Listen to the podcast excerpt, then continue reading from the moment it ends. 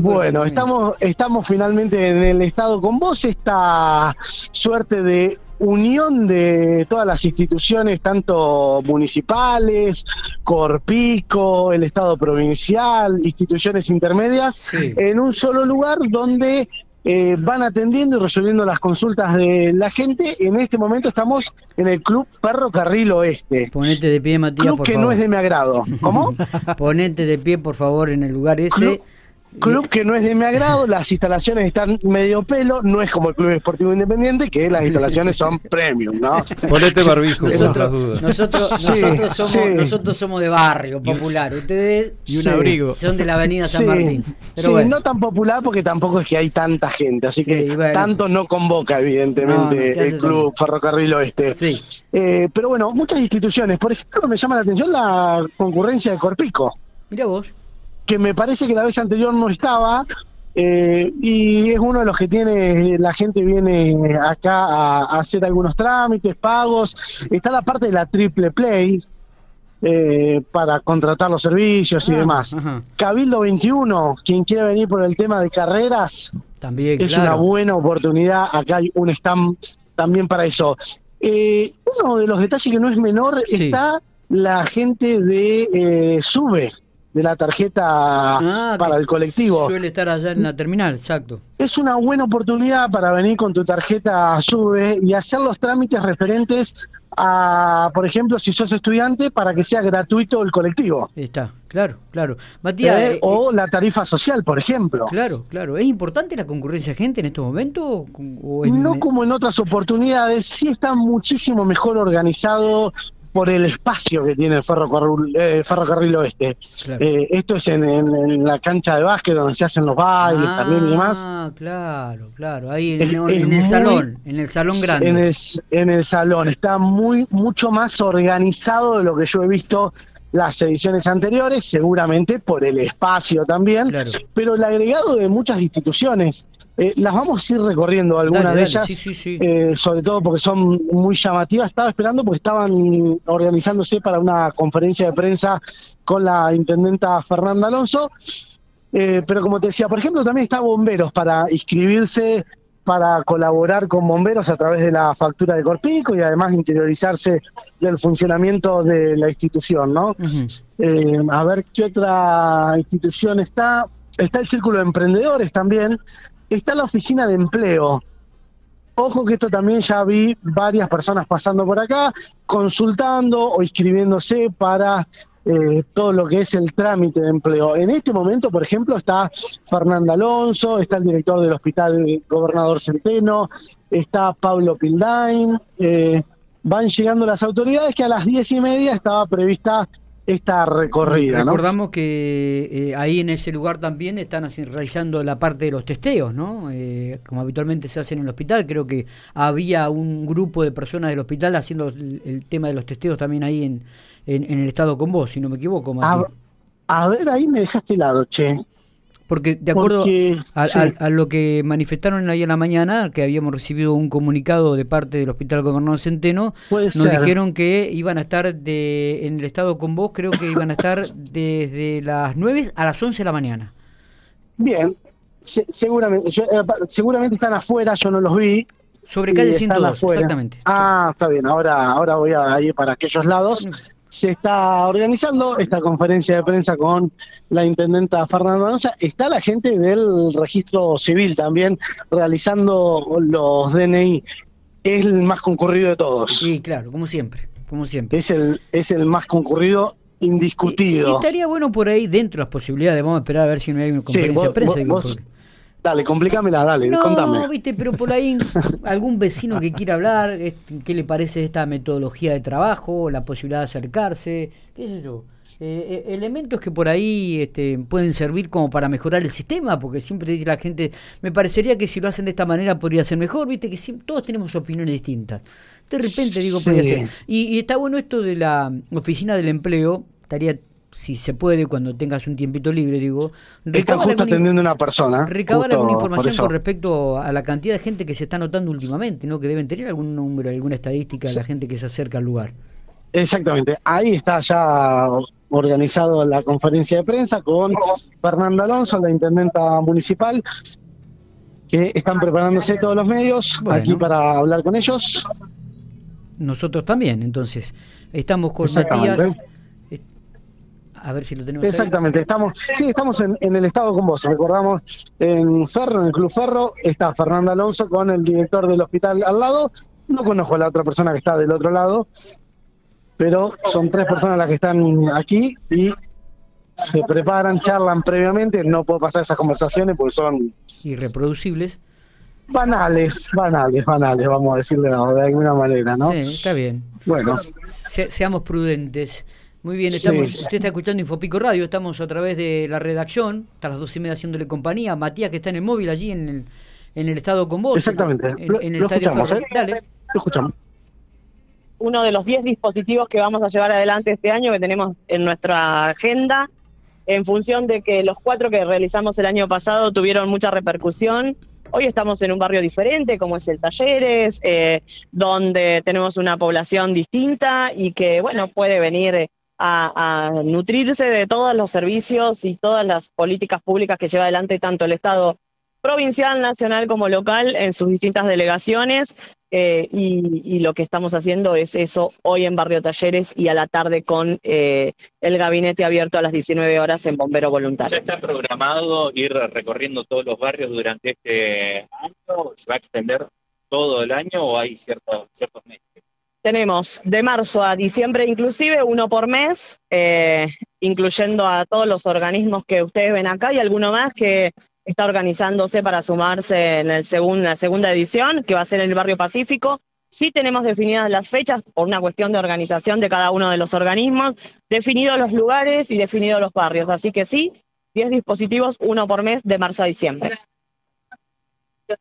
Sí, sí. Pasado con todo el contexto que atravesamos. La verdad que el año pasado había como una necesidad enorme de estar presente en, los lugares ahí de proximidad a la gente. Vimos eh, una respuesta eh, inmediata y que realmente se apropiaron del dispositivo. Eh, y bueno, y ahora estamos en otro contexto donde ya hay clases, donde, bueno, lo que todos ya sabemos cómo, cómo se va desarrollando pero eh, no podemos dejar de eh, llevar adelante cada dispositivo en cada barrio para que todos los vecinos de la ciudad de General Pico tengan las mismas oportunidades. ¿Se han sumado más instituciones a partir de este año y ya hay consultas, digo, para los próximos encuentros? Sí, acá estamos presentes el Ministerio de Salud y está eh, con nosotros ANSES, pero sí, hay otras instituciones, otros organismos como el Banco de la Pampa, como Bomberos Voluntarios, como Instituto de Seguridad Social, eh, IPAB, distintos organismos que van a ir siendo parte de estos dispositivos que nos vamos eh, organizando sobre la marcha. El Ministerio de Educación que está trabajando a la par de, ANSES para eh, hacer el acceso a lo que es beca progresar a aquellos eh, niños, niñas, adolescentes, más que nada que no hayan terminado su la escolaridad y que tengan la posibilidad de acceder a este beneficio. Eh, bueno, ni hablar de todo el dispositivo de salud, que no solo eh, está trabajando la cuestión de vacunación, sino los demás servicios que brindan, en este caso, el, Centro de Salud Brown, que es quien tiene eh, la zona a cargo como, como población. ¿Barrio Fernanda en algún momento? No, no tenemos los 10 barrios, son 10 barrios a los que no fuimos todavía. Muy bien. Bueno, eh, siguiendo con lo que decía Fernanda, eh, esto se trata de llegar a cada uno de los lugares, barrios de la ciudad, y nosotros te estamos atendiendo como atendemos en la oficina. Viene personal y atiende los mismos trámites que se, atienden en la oficina, brindando información puntualmente y conjuntamente con el Ministerio de Educación respecto al acceso a las becas Progresar, que déjenme informar que a partir del primero de marzo se abrieron las cuatro líneas de becas, así que son de automatriculación, esto ya lo hemos recalcado, pero bueno, eh, aquellas personas que tengan alguna duda o hacer alguna consulta, los están, la municipalidad los, organizó de manera conjunta, así que brindamos asesoramiento a ambas instituciones, ¿no? que han tenido durante el año pasado en los distintos eh, en distintas actividades como esta que tuvieron y, y ahora en estas primeras horas. Mira, las consultas que le hacen al organismo son generales respecto del acceso a la asignación universal, eh, la, asignación por hijo. este año se ha incrementado mucho el tema del acceso a las becas, pero en general son múltiples las consultas en el organismo. nosotros internamente eh, se profundizó en la segunda parte del año el tema de la comunicación por tareas de cuidado, donde hubo un montón de beneficiarios en esta ciudad que pudieron acceder a, su jubilación eh, por poseer hijos, por tener hijos, por ser madres, eh, con lo cual no tengo un número puntual de cuál fue la mayor demanda, pero es muy. bueno, Matías. La de Salud está presente ha comenzado la vacunación, la cuarta dosis. Después, la gente que se acerca a este dispositivo lo puede hacer. Sí, tiene que complementar los cuatro meses de la tercera dosis y ese es el parámetro que está tomando en este en este momento y, sí, a medida que van habiendo dosis se va a colocar. ¿A quién le va a dirigir la cuarta dosis, Esteban? Eh, en este caso estamos haciendo priorizar eh, a trabajadores de salud, población de riesgo en su momento, como fue la tercera dosis en su primera instancia, pero en general se va a estar abriendo a la población en general, ¿no? que cumple los cuatro meses de colocado, que coincide, digamos, en la tercera dosis fue colocada a ese grupo poblacional que está cumpliendo los cuatro meses en este momento.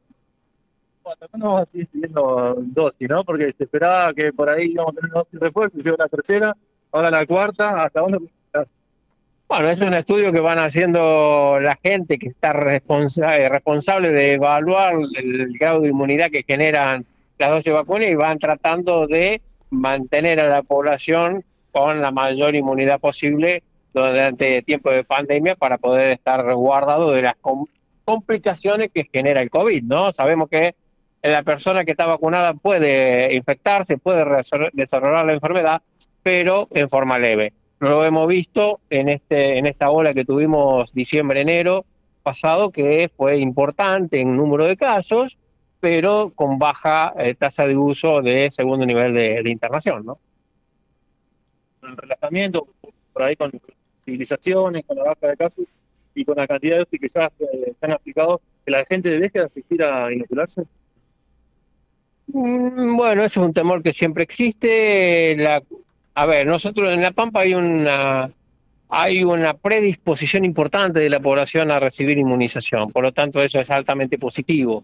Entonces, en ese sentido, eh, lo hemos visto que la gente ha demandado eh, las vacunas durante todo este periodo de tiempo y ya están preguntando cuándo viene la cuarta. O sea, ¿cuándo, ¿cuándo nos colocan la cuarta? ¿Habrá una cuarta? O sea, están esperando el proceso de vacunación correspondiente de acuerdo a lo que uno va leyendo, informándose a nivel mundial de lo que va pasando y los casos como se van, mm, digamos, los casos de COVID como van mm, apareciendo en otras partes del mundo, eh, diferentes con diferentes culturas a nosotros también, como el caso de Japón, lo último nos llama un poquito la atención. Pero bueno, eh, son cosas que uno va viendo y se va tomando, las autoridades van tomando la decisión sobre el, análisis puntual de, de los casos que van apareciendo a nivel local a nivel provincial en este caso o a nivel nacional para tomar decisiones y abordajes puntuales en cuanto a vacunación y otras estrategias que se quieran realizar, ¿no?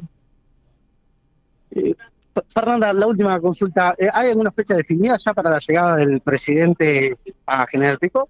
No, eh, no, estamos trabajando obviamente con requisitoria que, que hace a la visita del mandatario nacional, pero no todavía tenemos certeza de fecha. Estamos todos expectantes. ¿Cómo se prepara el municipio justamente para, para la llegada del presidente?